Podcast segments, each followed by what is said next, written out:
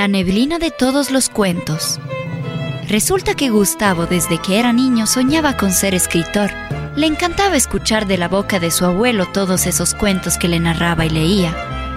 Así fue creando un gusto especial por las historias, tanto así que él también empezó a escribirlas. Gustavo sentía que las palabras le daban algo que no encontraba en nada más en este planeta. Se divertía mucho contando en las fogatas todas esas historias que había aprendido de su abuelo. Y cuando lo hacía, sus amigos aprovechaban la oportunidad y le pedían que narre alguna travesura, porque lo hacía de manera única. Gustavo tiene cerca de 25 años y vive con su madre en plena ciudad.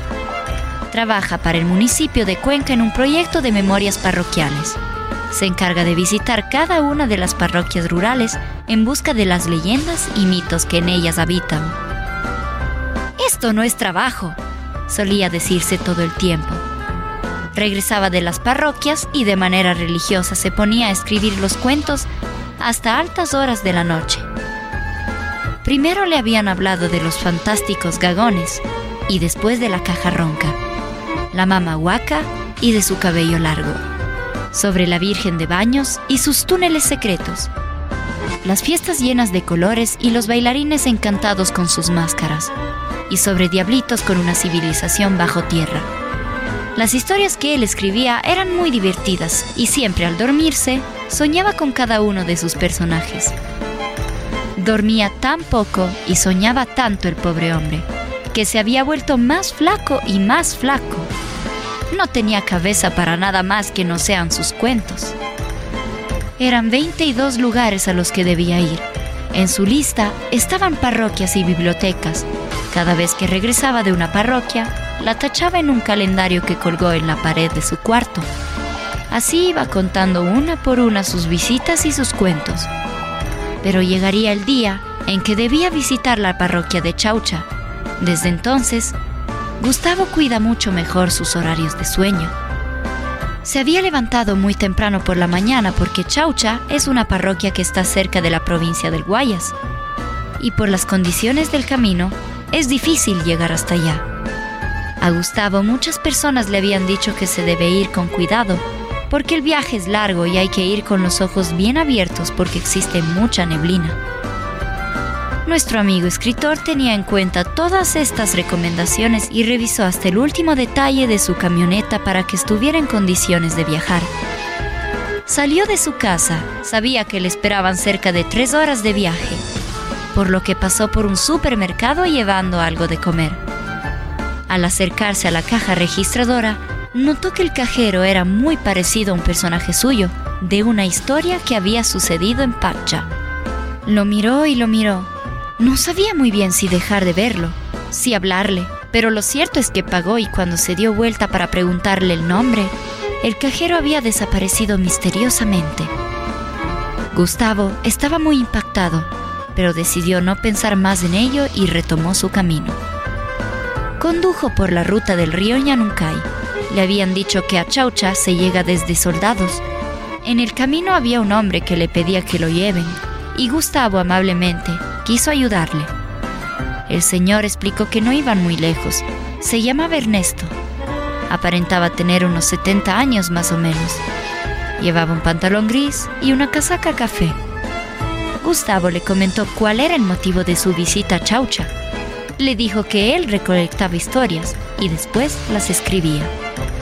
Como se iban a hacer compañía un buen rato, Gustavo empezó a narrar sus historias y Ernesto, admirado, le dijo que él conocía una antigua leyenda sobre la neblina que pasa por Chaucha. Decía que esta neblina estaba encantada porque siempre ha atormentado a los viajeros que intentaban llegar a este lugar de tierras bendecidas.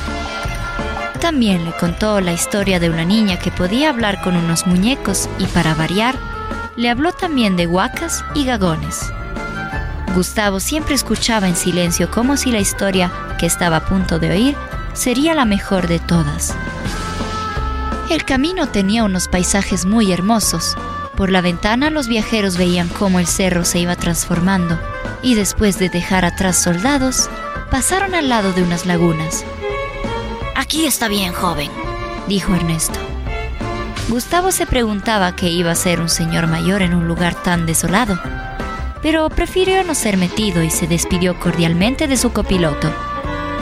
Gustavo se había quedado pensando en la historia de la neblina y más de una vez pensó que podría ser cierta. Avanzó muchísimo, muy adentro en la montaña, y se dio cuenta de que estaba descendiendo. Después de haber subido tanto y de haber llegado a tener mucho frío, empezó a calentarse. El camino se hacía más estrecho y se veía claramente cómo el lodo salpicaba sobre la camioneta. Gustavo decidió detenerse un momento para tomar fotos de un riachuelo. Admiró el paisaje y miró sobre una peña cercana que una señora con pelo blanco y un peine de oro lo miraba. Fue tanto el susto que Gustavo entró inmediatamente al carro y aceleró sin mirar atrás. Esa señora es una huaca. La vi con mis propios ojos, pensaba mientras huía despavorido.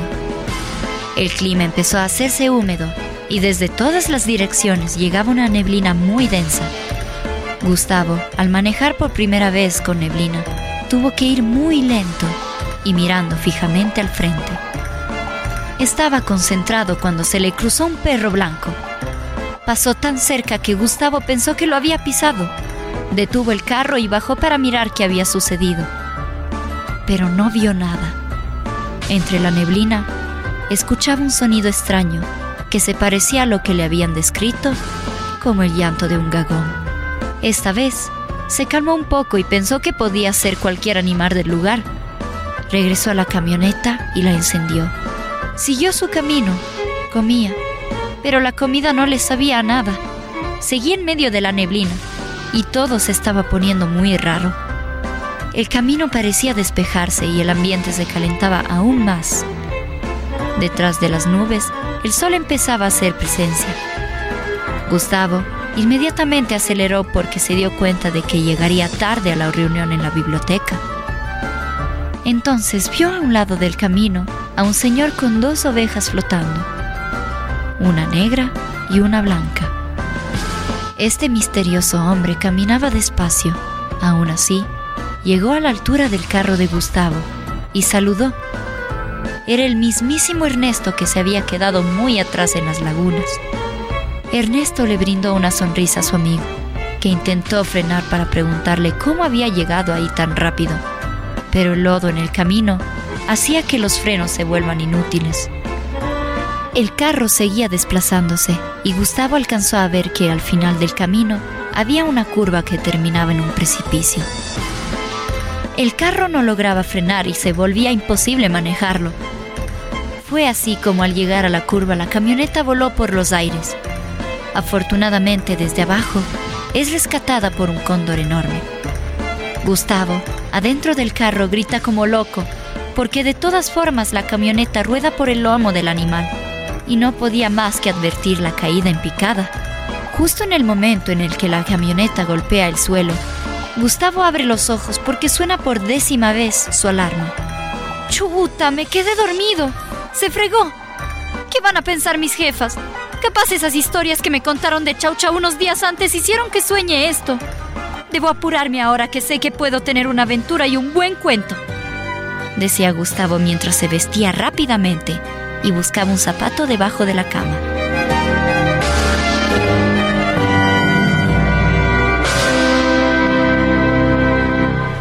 En las narraciones de Memorias Parroquiales Rurales, Santiago Paute, Ilenia Pérgola, Carolina Mora, Lucio Ochoa, con la producción de Radio UDA y la Universidad de la SUAY.